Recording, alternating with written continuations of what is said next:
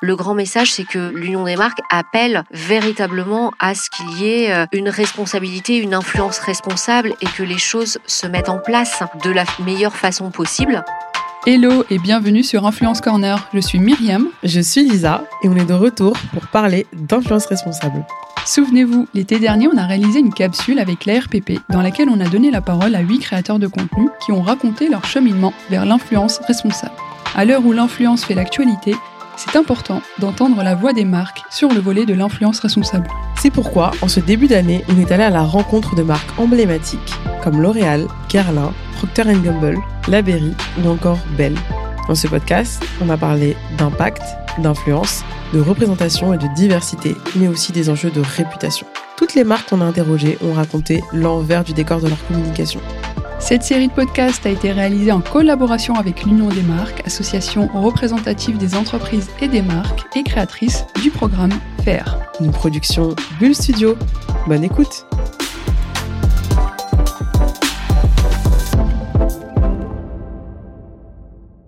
Bonjour Sophie, bonjour Lisa. Bonjour Myriam, bonjour Sophie. Bonjour Myriam, bonjour Lisa. Je suis ravie de faire ça avec vous aujourd'hui, euh, de faire euh, un petit tour de table sur euh, la capsule qu'on est en train d'enregistrer ensemble sur l'influence responsable.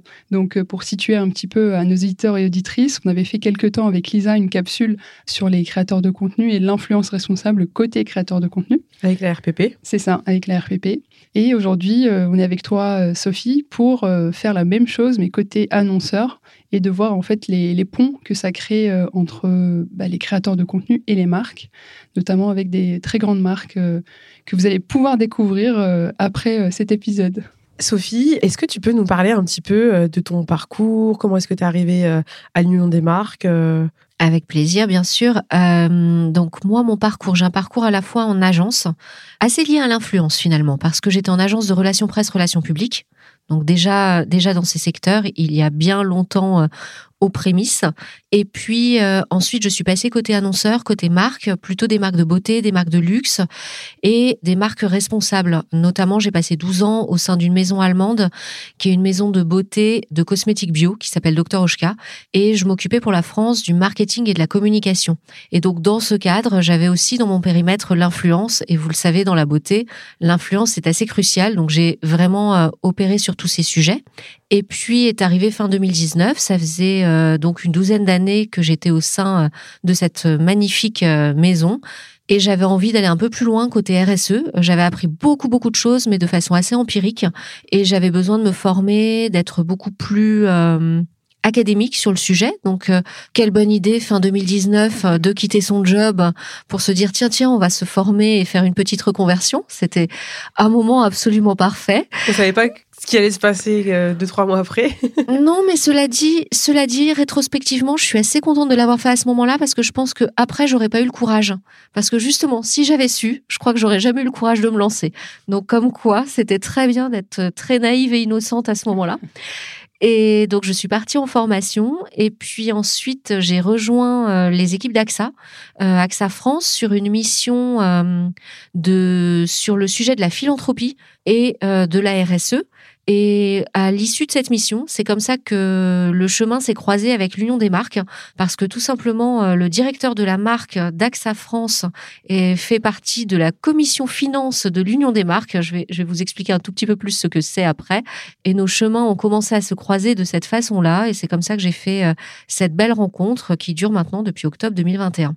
Et donc l'Union des marques, hein, parce que c'est pas forcément une association euh, connue euh, de tous et toutes, c'est une association professionnelle multisectorielle, donc qui réunit 250 euh, entreprises, ETI, grands groupes, tout secteur d'activité. Donc on a vraiment des entreprises B2B, des entreprises B2C, des groupes du CAC 40, des ETI. on, on, a vraiment tout type d'entreprise. Et la spécificité de cette union, c'est véritablement de travailler sur tous les sujets qui sont liés à la marque. Donc on va travailler sur le média, on va travailler sur l'influence, on va travailler sur la performance digitale, sur le marketing stricto sensu. Et euh, mon rôle dans tout ça, c'est euh, d'accompagner les marques sur tous les sujets de construction de la marque, d'influence, d'insight et de communication et de marketing responsable. Donc vous voyez bien le lien effectivement avec, avec l'influence responsable. Et est-ce que tu peux nous parler de ton rôle vraiment au sein de l'Union des marques de manière euh, plus précise, avec les équipes Comment, comment est-ce que ton rôle s'imbrique dans l'Union des marques Et comment tu bosses avec les autres équipes et les marques? Alors, mon rôle dans l'Union des marques, c'est un rôle euh, d'accompagnante. Donc moi, je suis là pour euh, aider les marques, leur apporter les bonnes solutions au quotidien sur les différents sujets. Donc, je vais animer différentes communautés notamment une communauté influence et également un programme qui est le programme FAIR, qui est un programme euh, de communication responsable et d'engagement de communication responsable. je serais ravie de vous en raconter plus. Et au quotidien, qu'est-ce que ça veut dire? Ça veut dire que je vais organiser des rencontres, euh, des rencontres mensuelles entre marques pour partager des bonnes pratiques avec des experts aussi, par exemple, comme vous, sur le sujet de l'influence. Je vais aussi organiser des sessions en one-to-one. Ça peut être aussi euh, des formations sur certains sujets, répondre à des consultations auprès de certaines marques qui ont des questions, qui vont se poser des questions plus précises euh, sur certains sujets. Là, par exemple, avec l'équipe juridique de l'Union des marques, nous faisons beaucoup de euh, beaucoup de consultations et beaucoup d'échanges autour du sujet des contrats climat, qui est un, un grand sujet dans le secteur de la communication et de la publicité. Et donc, c'est vraiment un rôle voilà d'accompagnante au quotidien pour les équipes. Et quand je dis pour les équipes, c'est bien pour toutes les équipes euh, des marques, c'est-à-dire que euh, une marque est adhérente à l'Union des marques, tous ses collaborateurs marketing communication deviennent de fait nos membres. Mmh. Donc finalement de l'alternant jusqu'au directeur général, ils peuvent venir dans nos communautés, nous poser des questions, participer aux événements, aux formations, et ça permet vraiment d'avoir euh, bah, des échanges super mmh. riches et énormément de partage de bonnes pratiques. Oui, je pense que ça permet aussi de sensibiliser euh, tous les levels, en fait, tous les niveaux, mmh. que ce soit de l'alternant à, à, aussi level marketing, au sujet du, de l'influence responsable, par exemple, mais aussi, euh, comme tu le disais, sur le climat, sur la RSE aussi. Exactement. En fait, l'idée, c'est de pouvoir vraiment toucher de façon transverse. On travaille beaucoup, beaucoup en transversalité. Moi, je travaille beaucoup avec les équipes médias, je travaille beaucoup avec les équipes com, les équipes RSE, les mmh. équipes marketing, influence naturellement, et aussi les équipes juridiques, parce que ça va toucher véritablement toutes ces fonctions. Et l'idée, c'est de pouvoir toucher un petit peu tout le monde en apportant la bonne réponse au bon moment. Hmm. Et, c'est important que tu le dises parce qu'au moment où on commençait à enregistrer les épisodes, il y a eu euh, bah, beaucoup de, bruit autour de l'influence responsable et notamment euh, le gouvernement qui, prend euh, le sujet très à cœur avec cette consultation qui a été lancée publique, donc ouverte à tout le monde. Je pense que c'est un signe fort. Comment vous contribuez à cette consultation en tant que l'Union des marques? Alors en tant qu'union des marques, on, va contribuer de différentes façons. On est déjà très à l'écoute de nos marques pour savoir ce qu'elles pensent et comment elles souhaitent voir euh, le secteur de l'influence évoluer. Et le grand message, il m'a encore été euh, reconfirmé hier matin par mon comité de direction. Le grand message, c'est que euh, l'Union des marques appelle véritablement à ce qu'il y ait une responsabilité, une influence responsable et que les choses se mettent en place mhm. de la meilleure façon possible. Euh, nous, on va participer, on a participé à la table ronde euh, au mois de décembre avec euh, les différents acteurs à Bercy. Nous participons aussi aux quatre groupes de travail qui ont été lancés par le ministère, donc là sur le mois de janvier, mhm. à l'heure où nous enregistrons. Et puis, naturellement, on est en contact quasi quotidien.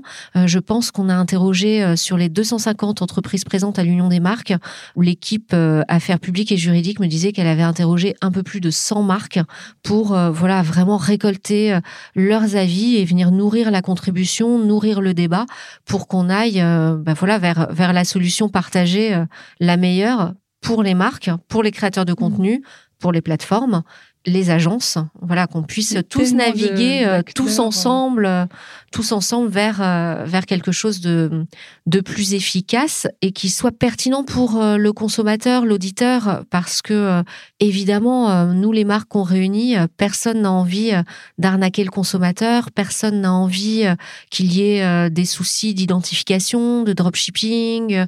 des problèmes de contrat mannequin ou de respect de la déontologie. Mm. D'ailleurs, c'est pour ça qu'on est partie prenante depuis le départ de l'Observatoire de l'influence responsable avec la RPP. On est vraiment euh, à la genèse aussi de ce projet et du projet de certificat de l'influence responsable que l'on pousse aussi beaucoup auprès des marques. Mm. Et c'est important pour nous que l'on puisse marcher euh, bah, tous ensemble, main dans la main, pour, euh, pour quelque chose de, de bien pour, pour le consommateur et la consommatrice. Euh, Sophie, euh, on parlait tout à l'heure de la consultation publique, de tout ce qui se passe aujourd'hui au niveau du gouvernement autour des influenceurs. Aujourd'hui, le métier il est en train vraiment de se redéfinir. Est-ce que toi, en tant que directrice marque et impact de l'Union des marques, tu peux nous donner euh, ta redéfinition de l'influenceur dans le contexte actuel? Alors finalement, ma redéfinition, elle se base sur une définition qui est qui est assez existante. Un influenceur, une influenceuse, pour moi, c'est quelqu'un qui est expert dans son domaine et qui va partager ses conseils, ses tips et qui par cela même va avoir une influence sur sa communauté. Et c'est en cela qu'il est un ou une influenceuse ou un influenceur. C'est vraiment, finalement, c'est une définition qui paraît très très simple, mais c'est, je pense, la, base du métier finalement. Et comment est-ce qu'au au sein de l'Union des marques, vous accompagnez les marques dans euh, leur, euh, leur relation avec les influenceurs? Parce que c'est un volet qui est hyper important, l'influence responsable chez l'Union des marques. Alors effectivement, c'est un volet qui est super important. L'influence responsable est responsable à tous les niveaux en fait. On a différents outils, différentes façons d'accompagner depuis assez longtemps en fait. Euh, je pense que un des guides que l'on utilise beaucoup, c'est un guide qui a été édité en 2020, euh, qui est un guide sur l'influence marketing et comment les marques peuvent contractualiser quand est-ce qu'elles doivent contractualiser et de quelle manière. Donc ça, c'est déjà une première pierre, c'est-à-dire vraiment des outils pour aider les marques à comprendre qu'est-ce que l'influence, dans quel cas je suis dans un contexte d'influence, dans quel cas je suis dans un contexte d'influence commerciale, quand est-ce que je dois contractualiser, pourquoi, comment? Et quelles règles déontologiques je dois suivre? Donc déjà, il y a ce pôle, euh, je dirais, euh, outil. Après, il y a la communauté, la communauté influence, donc qui est une communauté qui va réunir des directions influence, des directions euh, social media manager, RP, marketing. Voilà, c'est très varié euh, les titres selon euh, selon les marques. Et cette communauté, elle se réunit sur les sujets liés à l'influence qui nous sont poussés par les marques. Donc là, par exemple, on a fait une session, euh, bah, d'ailleurs ensemble, sur les dix bonnes pratiques entre une marque et un créateur de contenu. Comment on fait très concrètement? Donc vous êtes intervenu sur la partie experte et puis on a eu une marque témoin qui est venue euh, partager, en l'occurrence c'était Accor, qui est venue partager sur euh, bah, ses bonnes pratiques, comment elle fait concrètement au quotidien. Donc ça c'est quelque chose qu'on va faire entre 6 euh, et 10 fois par an, ces réunions de communauté. Et puis il y a un volet formation.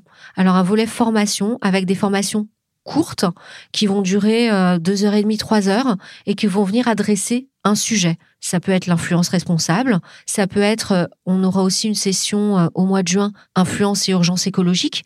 Donc, au-delà de la contractualisation, voilà, on va venir traiter vraiment tous les volets de l'influence pour accompagner à tous les niveaux. Donc, c'est vraiment comme cela que l'on va accompagner les marques. Et puis, bien sûr, on va répondre bah, à leurs questions au fil de l'eau au quotidien. Euh, est-ce que tu as vu une évolution depuis euh, que tu es arrivé, en octobre 2021, depuis que tu as commencé à prendre le sujet à bras le corps? Est-ce que tu as vu une évolution chez certaines marques? Est-ce qu'il y a des marques qui ont vraiment fait un virage vers le volet euh, responsable, mais de manière vraiment frontale?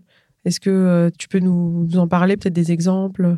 Alors on a on a quelques exemples de beaux exemples de marques qui ont alors je dirais je dirais pas avoir fait des virages ou avoir fait des oui, des révolutions responsables, mais plutôt des, euh, des mises en place d'éléments responsables plus structurés ou plus structurants. Je pense par exemple euh, à L'Oréal et à Bell, mm. qui maintenant euh, exigent, au moins pour leurs principales opérations d'influence, que leurs influenceurs aient le certificat de l'influence responsable.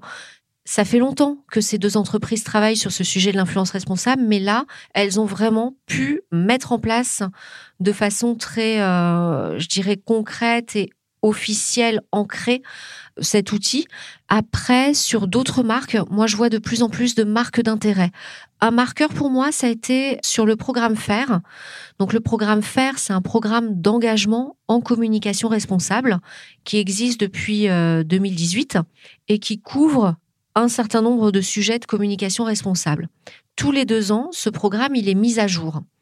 Quand je suis arrivée en 2021 et que j'ai repris le programme, il y avait un certain nombre d'engagements, 15 engagements, mais il n'y en avait aucun sur l'influence.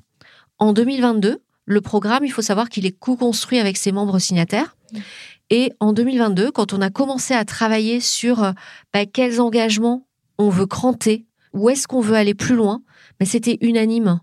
Et l'influence dans tout ça. Il nous faut un engagement sur l'influence. Donc j'ai vraiment senti une poussée des signataires euh, du programme FAIR sur cette volonté d'aller plus loin et de s'engager sur l'influence responsable et de le, de le mettre dans le spectre des engagements. Et c'est vraiment un marqueur important parce que ces engagements, c'est pas juste des engagements, une charte qu'ils signent tous les deux ans. Il y a un reporting. Et ce reporting, il est noté et il est public. Donc, c'est-à-dire qu'en 2024, on aura les résultats. Et donc, toutes les marques, les 49 marques signataires du programme FAIR, on aura une note d'où elles en sont sur l'influence responsable. Donc, quand ils disent qu'ils ont envie d'aller sur ce sujet, c'est vraiment qu'ils veulent le prendre à bras le corps et qu'ils y vont. Oui, mais je pense que déjà, euh, par rapport aux deux marques que tu as citées, euh, L'Oréal et Bell, qui font partie de cette capsule justement euh, de l'influence responsable côté annonceur, au-delà de, la signature de, et l'obligation d'avoir le certificat d'influence responsable, euh, c'est aussi pas mal d'enjeux sur euh, les pratiques en interne, comment les équipes sont impliquées sur l'influence responsable, et notamment à travers bah, des prises de, parole, euh, de l'Influence Day pour Bell, que vous entendrez bientôt, etc. Donc c'est assez global comme, comme sujet sur l'influence responsable. Je pense qu'il y a une démarche, effectivement, comme tu dis, assez globale et assez forte avec des réflexions, des réflexions qui, qui ne se posaient pas euh, forcément il y a quelques années. Je pense à certaines marques qui pratiquent euh, peu l'influence ou avec des influenceurs euh, non professionnels ou qui ont une activité euh, professionnelles fortes par ailleurs et qui sont vraiment dans le cadre d'une activité complémentaire. Et là, dans le cadre du programme FAIR, moi, ce que je remarque, c'est que euh, bah, les marques, elles se posent beaucoup plus la question de la contractualisation, de comment elles vont pouvoir euh, travailler avec des influenceurs qui sont en lien avec les engagements que prend la marque en communication responsable de façon plus globale. Et ça, c'est peut-être des questions qui se posaient moins il y a, il y a encore 18 euh, mois. Mmh. Et, comment on explique justement ce regain sur euh, l'influence responsable? Comment on peut expliquer ça euh, de, déjà du côté de l'Union des marques? Alors, du côté de l'Union des marques, je pense que c'est quelque chose qui était fort dès le départ, parce que la création de la communauté influence, qui s'est faite euh, fin 2021, était déjà marquée par cette, euh, cette volonté d'aller vers l'influence responsable. Et puis, comme je le disais, on avait déjà des outils qui datent de 2020 sur ces sujets. Donc, il y avait vraiment un terreau très lié avec la communication responsable je pense que par rapport aux marques, c'est aussi quelque chose qui infuse beaucoup par rapport aux équipes.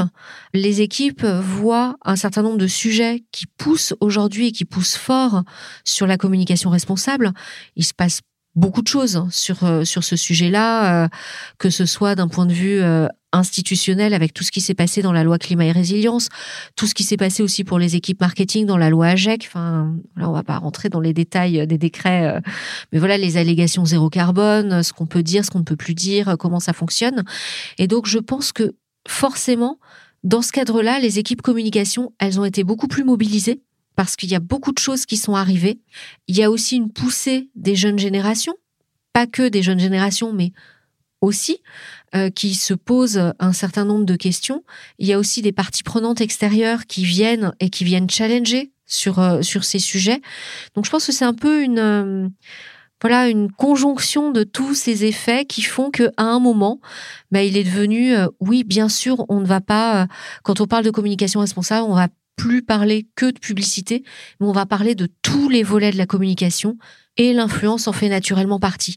C'est devenu quelque chose de beaucoup plus global que ça n'a pu l'être par le passé. Avant de, revenir en détail sur le programme FAIR, est-ce que tu peux euh, nous parler de, marques qui ont euh, des beaux exemples de communication responsable, euh, des belles initiatives? Alors, il y en a beaucoup des marques qui ont des, beaux exemples de communication responsable. Là, je pourrais euh, penser, on fait tout un travail en ce moment sur euh, la représentation des gestes éco-responsables en communication et pourquoi c'est important de montrer ces gestes et comment ça peut influer sur nous, nos comportements euh, de consommateurs et de consommatrices, bah, tout simplement en en nous permettant de euh, bah, d'intégrer cette nouvelle normalité et de la rendre désirable. On a eu des beaux exemples. Je pense par exemple à, à Yves Rocher qui avait euh, pour euh, son calendrier de l'Avent mis une mannequin qui était en pull. Ça, ça paraît tout simple dit comme ça, mais elle était habillée en fonction de la saisonnalité, ce qui voulait dire que son chauffage était donc réglé en fonction de la saisonnalité au mois de décembre. Et donc c'est une façon de favoriser les gestes éco-responsables. On peut penser aussi euh, Pierre Fabre, qui quand il met en scène, euh, donc Pierre Fabre, ça va être par exemple sur euh, les marques Chlorane, quand il met en scène des campagnes dans des salles de bain, vous remarquerez qu'il y a peu de produits, plutôt des grands formats. On a plutôt des robinets éteints. Voilà, c'est ce genre de choses. Ou bien sur des acteurs, des acteurs type type Unilever. là, je pense à une campagne de lessive où euh, on avait euh, bah, une petite fille qui était en train de, de se salir. Bah, cette petite fille, euh, au lieu de se salir en jouant dehors, bah, elle se salissait en participant à une campagne de ramassage de déchets sur une plage. Donc ce sont, ce sont des façons de montrer cette nouvelle normalité et de participer à cette construction des nouveaux récits qui est vraiment super intéressante en termes de communication responsable. Et il y a un autre sujet aussi très intéressant dans les, dans les campagnes qu'on a pu voir, c'est aussi l'inclusivité, la diversité, l'intégration aussi des, des, parcours de vie très différents, très, euh, qui suivent en fait euh, les mutations de, de la société, notamment avec euh, la campagne Gillette, qui a même gagné un, un prix, il me semble, l'Union des marques oui, tout à fait. Je suis en train de réfléchir si c'était 2019 ou 2020. J'avoue que j'ai un doute. Euh, mais effectivement, euh, cette campagne sur les nouvelles masculinités qui avait gagné un prix, beaucoup de travail est effectué au sein de l'Union des marques sur, euh, sur ce sujet de la diversité et de l'inclusion. On a des groupes de travail hyper réguliers sur ce sujet. On a édité un guide pour justement aider les marques à avancer, à cranter mmh. sur ces différents sujets travaille euh, avec euh, également dans le cadre de la grande consultation euh, sur toutes les inégalités faites aux femmes avec make.org sur comment aller encore plus loin sur l'équilibre de la représentation femmes-hommes en communication. Donc c'est voilà, c'est des, des sujets qui sont qui sont assez forts et qui sont vraiment portés mmh. portés chez nous et on voit on voit effectivement beaucoup de cas, il y avait le cas de la campagne Gillette, on peut aussi pensé, euh, a aussi été récompensé euh, les campagnes SNCF, avec euh, notamment, je pense à la campagne hexagonale mm. de l'année dernière. Il y a aussi des campagnes comme la campagne Brave Together de Maybelline New York on voit de plus en plus de choses, on voit que notamment ça devient une nouvelle normalité. Et c'est moi, dans les discussions avec les marques, quelque chose que l'on entend de plus en plus, c'est, bon, ben on va réfléchir dès le brief comment on va intégrer cette donnée pour que ce soit fait de façon euh, intelligente, subtile. Nous, on travaille beaucoup sur la nuance parce que euh, ce qu'on se dit toujours, c'est que si on coche toutes les cases, ça va être absolument catastrophique parce que ce sera pas du tout adéquat, pas du tout pertinent. On ne peut pas, par exemple, ne plus avoir euh, que des campagnes où c'est un homme qui donne le goûter et qui remplit la vaisselle ça n'a pas de sens. Mm. Donc il faut, euh, il faut absolument qu'on arrive à élargir nos stéréotypes et que bah, de temps en temps c'est un homme, de temps en temps c'est une femme, de temps en temps c'est une famille comme ci, de temps en temps c'est une famille comme ça, de telle origine, avec tel handicap mm. ou pas ou euh, voilà, mais qu'on arrive à représenter, à élargir finalement les cases et avoir plus de représentations diverses. Et c'est le sens effectivement de ce qu'on porte, notamment à travers le prix représente, qui est un prix qui vient euh, bah, récompenser les meilleures campagnes et notamment les campagnes, alors les tous les types de campagnes de communication et notamment les campagnes d'influence. Euh, Sophie, on aimerait bien euh, rentrer euh, dans le vif du sujet avec le programme FAIR. Est-ce que tu peux nous en parler de manière détaillée? Comment le programme a été mis en place Nous parler des membres et comment est-ce qu'il évolue? Le programme FAIR, il existe depuis depuis 2018, mais en fait, il il vient s'appuyer sur tout un travail que fait l'Union des marques sur la communication responsable depuis 2007. En 2007, ça a été vraiment la création de la première charte de la communication responsable qui avait réuni un certain nombre, un certain des membres. Donc c'était, c'était un travail qui était vraiment super intéressant. Mais à un moment, les équipes en place, euh, en l'occurrence, euh, je les salue, euh, Laura Boulet et Anaï Bisquer, ont ressenti vraiment le besoin d'aller plus loin et euh, avec les entreprises de d'aller plutôt sur euh, un système d'engagement et un système d'engagement et de chemin de progrès. Donc l'idée du programme FAIR, ce sont 15 engagements obligatoires qui se structurent au sein de cinq grands thèmes. Alors le premier thème, c'est le contenu des messages. Qu'est-ce qu'on met dans ces messages? Comment on les raconte? Donc inclusion et diversité, comment on représente ces publics dans toute leur composition. Deuxième sujet, ça va être le développement durable au sens euh, environnement, comment on va euh, représenter les gestes éco-responsables dans ces communications. Donc ça, c'est le premier volet, contenu des messages. Deuxième volet, on a un volet sur l'alignement avec les engagements RSE de son entreprise, comment on va aligner, comment on va articuler plutôt qu'aligner d'ailleurs sa raison d'être, sa plateforme de marque, sa communication. Donc comment on va faire redescendre sa raison d'être, voire sa mission quand on est entreprise à mission, parce qu'on a quelques entreprises à mission aussi avec nous, mais comment la mission, la raison d'être, la RSE vont venir euh, nourrir finalement la marque et euh, venir euh, nourrir la communication avec vraiment ces notions de sincérité, d'humilité, d'authenticité. Ensuite, Troisième volet, comment en éco-sociaux conçoit ces campagnes.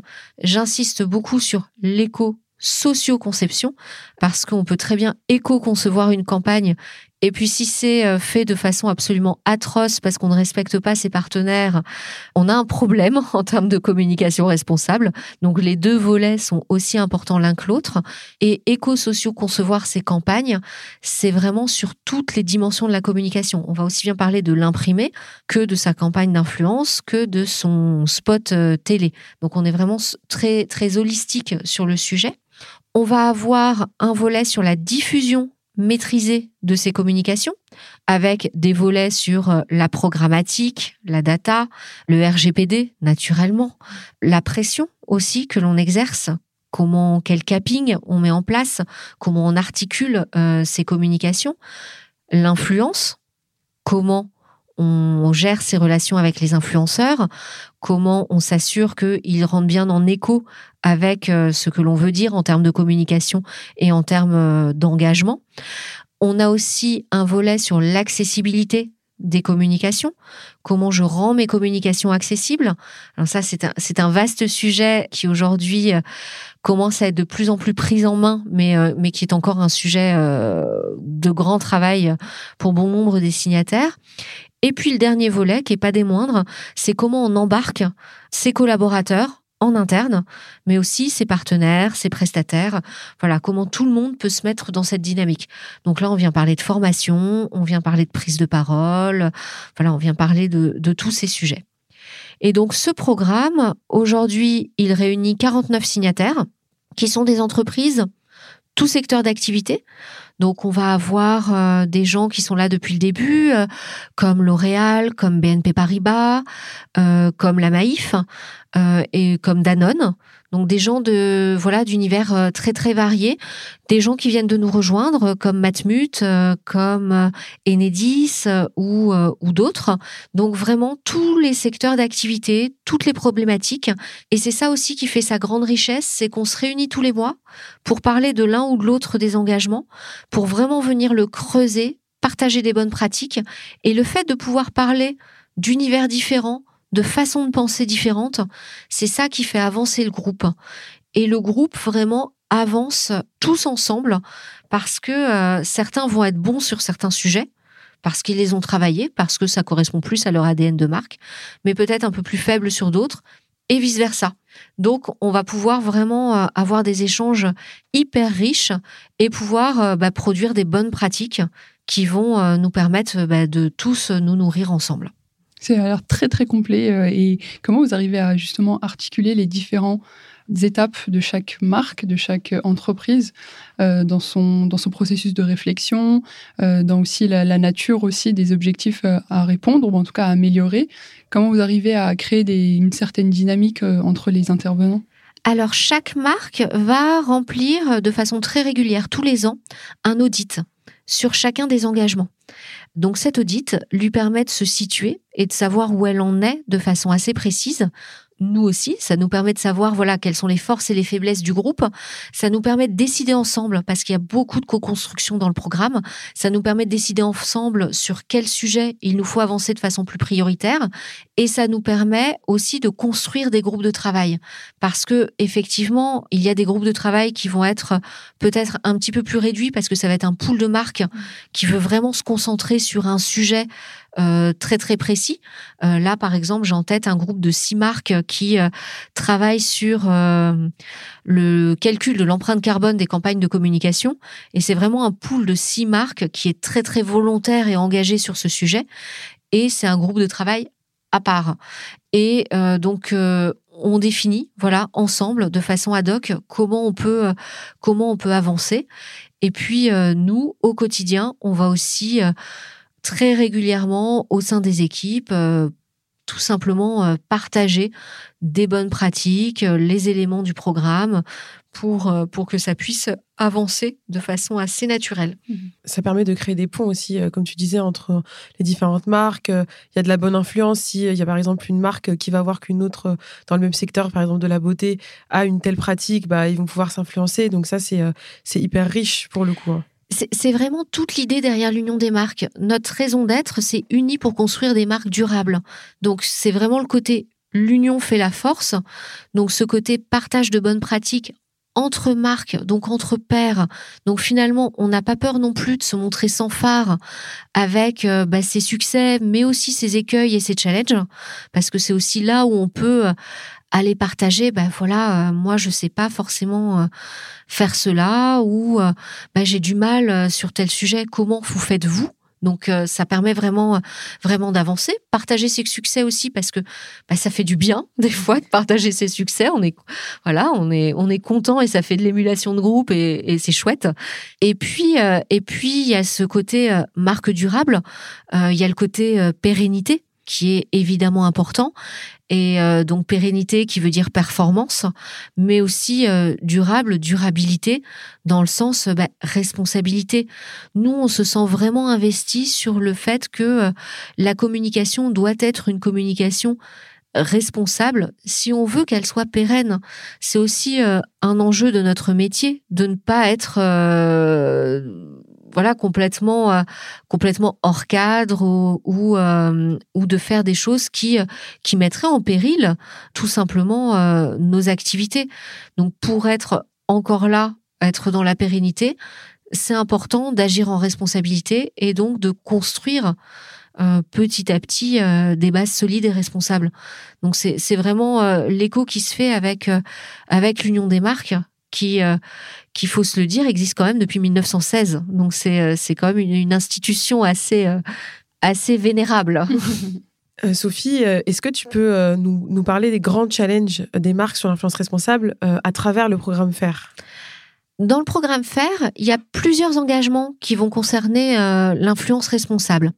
Il y a un engagement qui est vraiment important et qui est vraiment cœur, qui va être celui de comment euh, je peux, en tant que marque, sélectionner mes influenceurs en regard de ma raison d'être, mes engagements RSE.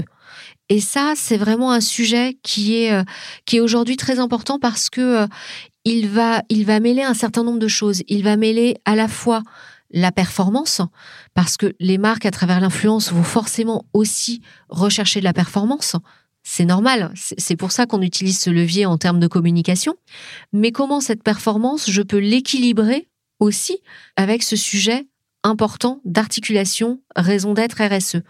Et comment je peux monitorer, surtout avec des marques qui sont des grandes marques, qui ont un volant d'influenceurs et d'influenceuses ou de créateurs de contenu qui peut être très important. Donc comment je monitore, comment je m'assure qu'ils soient en phase avec mes engagements, que ça fasse écho et qu'on puisse avoir des collaborations sur le long terme. Donc ça, je dirais que c'est un des grands challenges sur lequel on commence à travailler avec les marques et sur lesquels on commence, on commence à véritablement creuser. Et cela dans le cadre euh, des collaborations commerciales. Ça, c'est vraiment, vraiment un grand sujet pour eux. Et puis, euh, il y a un autre sujet qui est assez euh, qui est assez intéressant. C'est aussi une réflexion qui est menée euh, sur la partie euh, sur la partie gifting, donc est plus une partie relation presse, relation publique finalement, parce que c'est une pratique typiquement relation presse, relation publique. Mais c'est une réflexion qui est intéressante et je me souviens que c'était Enjoy Phoenix qui avait pris la parole sur ce sujet et moi ça avait fait beaucoup écho chez moi aussi à l'époque où, où j'étais en marque de beauté. C'est vrai que quand on envoie des gammes, on envoie parfois toutes les teintes. Voilà, est-ce que c'est pertinent? Qu'est-ce qu'on doit envoyer? Comment on peut réduire Alors certains pourront nous dire oui, mais euh, c'est pas le plus gros impact d'une marque en termes de euh, en termes environnemental. Oui, bien sûr, c'est pas le plus gros impact.